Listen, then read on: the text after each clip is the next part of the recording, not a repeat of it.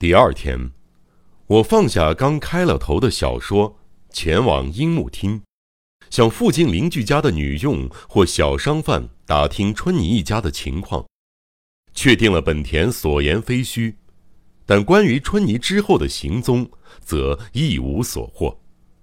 那一带住的大都是中产阶级，邻里之间并不像大杂院的人那样喜欢说长道短。只知道春妮一家没告知去向，便消失了。由于他家门口挂的也不是大江春泥的门牌，所以没人知道他是个知名作家，就连他们雇的是哪家搬家公司也无人知晓。我无功而返。由于暂时也想不出别的办法，因此我只能利用赶稿空当，每天一个电话询问本田。可惜，似乎也没有线索。就这样，又过了五六天。正当我们继续着这些无谓的努力时，春妮却在陆续落实他处心积虑的复仇计划的每一个细节。某天，小山田静子打电话到我住处，告诉我又发生了一件令她十分恐惧的事，希望我能到她家去一趟。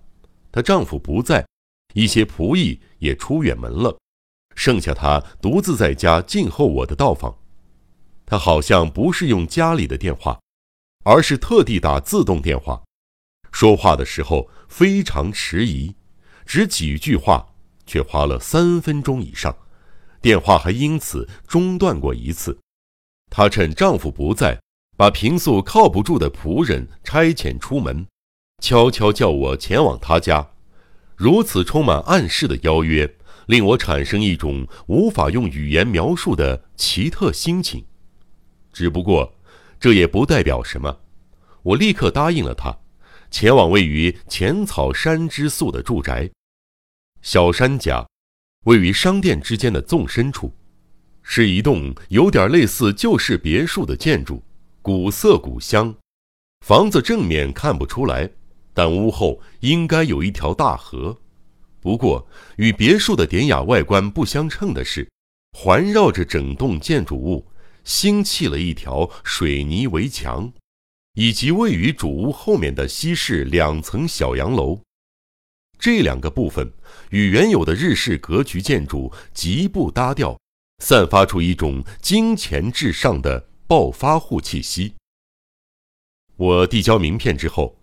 在一个乡下小女佣的带领下，来到西式楼房的接待厅，静子正等着我，表情极不寻常。她一次又一次地为自己的无礼致歉，然后突然压低音量：“请您先看看这个。”随即递给我一个信封，接着仿佛害怕什么似的，看了看背后。身体往我这边凑近，不消说，那封信肯定出自于大江春泥，但内容与之前已有些许不同。全文如下：静子，你痛苦的姿影已鲜明的浮现在我眼前，我明确知道你正瞒着丈夫，处心积虑想查出我的行踪，但那只是徒劳一场。劝你。无需多费功夫，纵使你有勇气将我对你的威胁和盘托出，哪怕最后还借助警察之力，也终究无法获知我身处何方。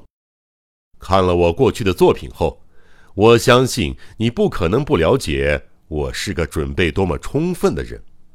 好了，我的小小试探到此也该告一段落，复仇事业该往第二个阶段推进了。在此之前，我想透露给你一点小信息，关于你精确的活动时间表，我到底是如何获得的，你大概也想象得到。发现你之后，我便无时无刻像影子一样跟踪在你左右，你绝对无法发现我。但不论你在家还是外出，都逃不出我的视线。即使是现在，你正在阅读这封信的当下。作为你影子的我，依旧躲在某个角落，眯起眼睛凝望着你呢。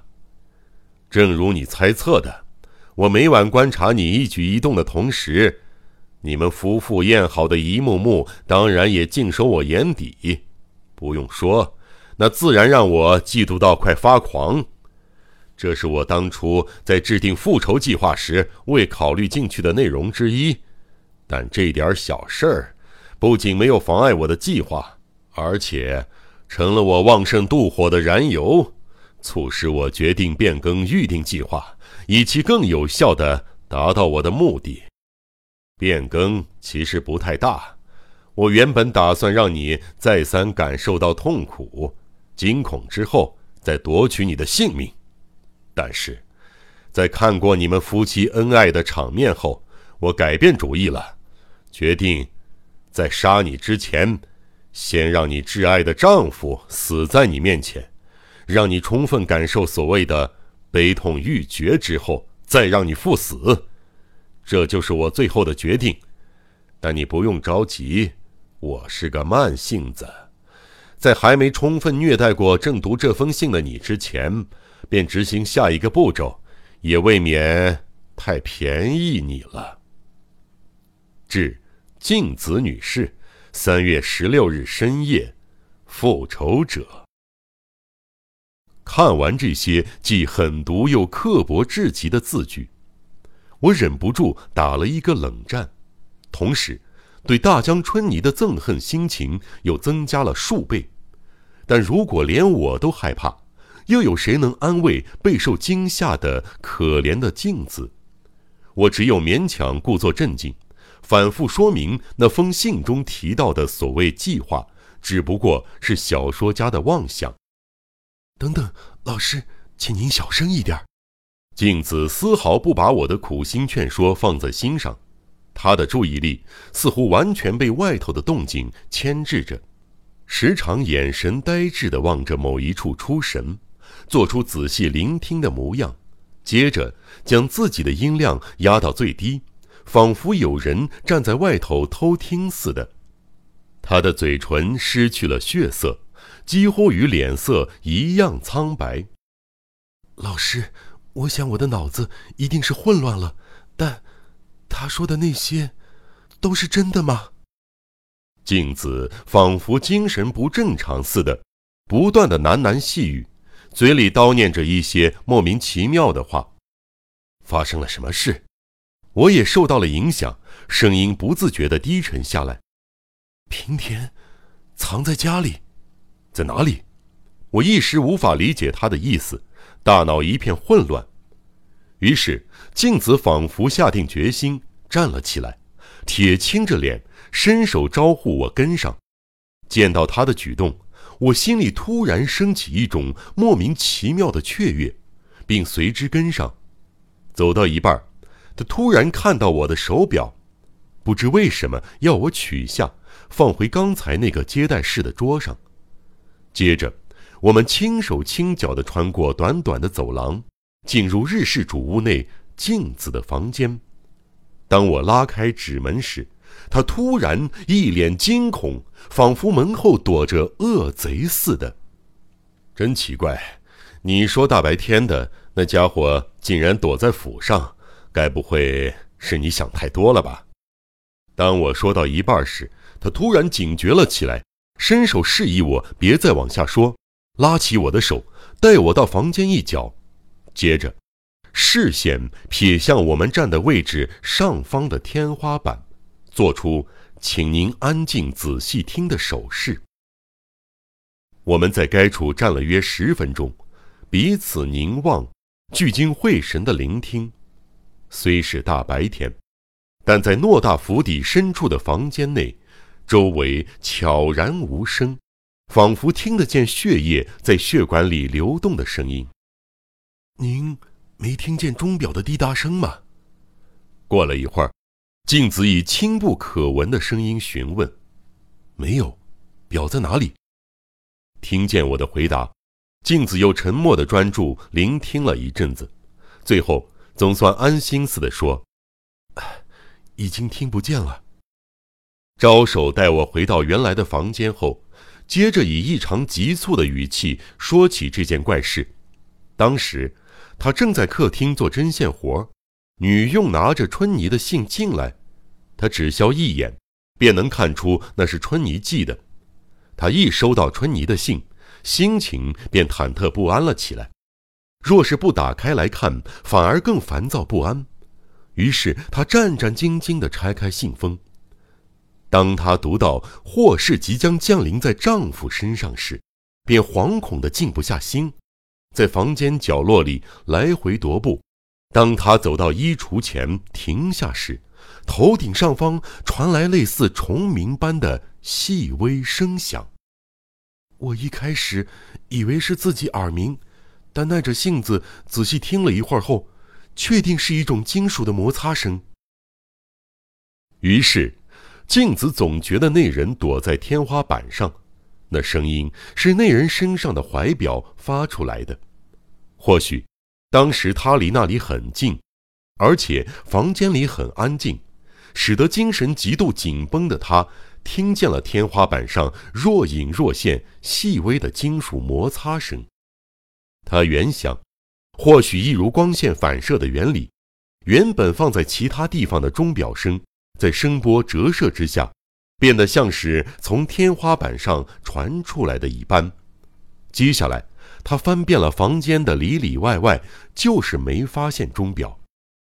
此时，他突然想起春妮在信中提到的：“即使是现在，你正在阅读这封信的当下。”作为你影子的我，依旧躲在某个角落，眯起眼睛凝望着你呢。恰巧他又发现天花板上有一块板子微微翘起，露出一条缝隙，怎么看都像是春泥正由那个缝隙半眯着眼在仔细观察他。平田先生，您现在正躲在那里吧？此时，镜子的情绪异常激动。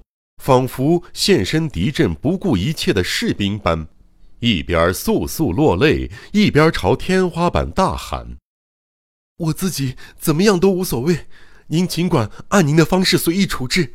就算被您杀了，我也无怨尤。但求求您放过我丈夫。婚前我对他撒了谎，要是他还为我而死，我……我觉得那样实在太叫人惶恩不安了。”求您饶过他吧，求您饶过他吧。他哀求的声音不大，却充满感情。然而天花板彼端并无任何回应。当瞬间袭来的激动退去后，他仿佛一只泄了气的皮球，整个人都瘫软下来。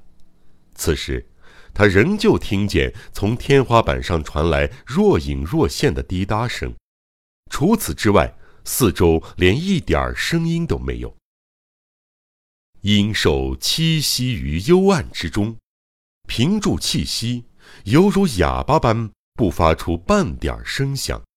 在这种异常的静寂中，内心的恐怖几乎吞噬了他。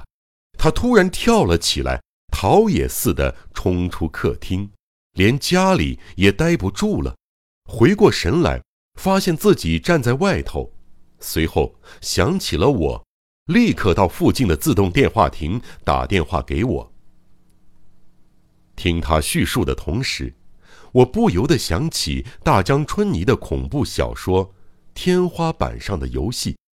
倘若镜子听到的滴答声并非错觉，而是春泥真的潜伏在屋内，这表示他正在将小说中的轨迹付诸实践。这确实像他的行径，正因为我读过天花板上的游戏，更不能将镜子看似异想天开的话一笑置之，连我自己也不由得感到恐怖。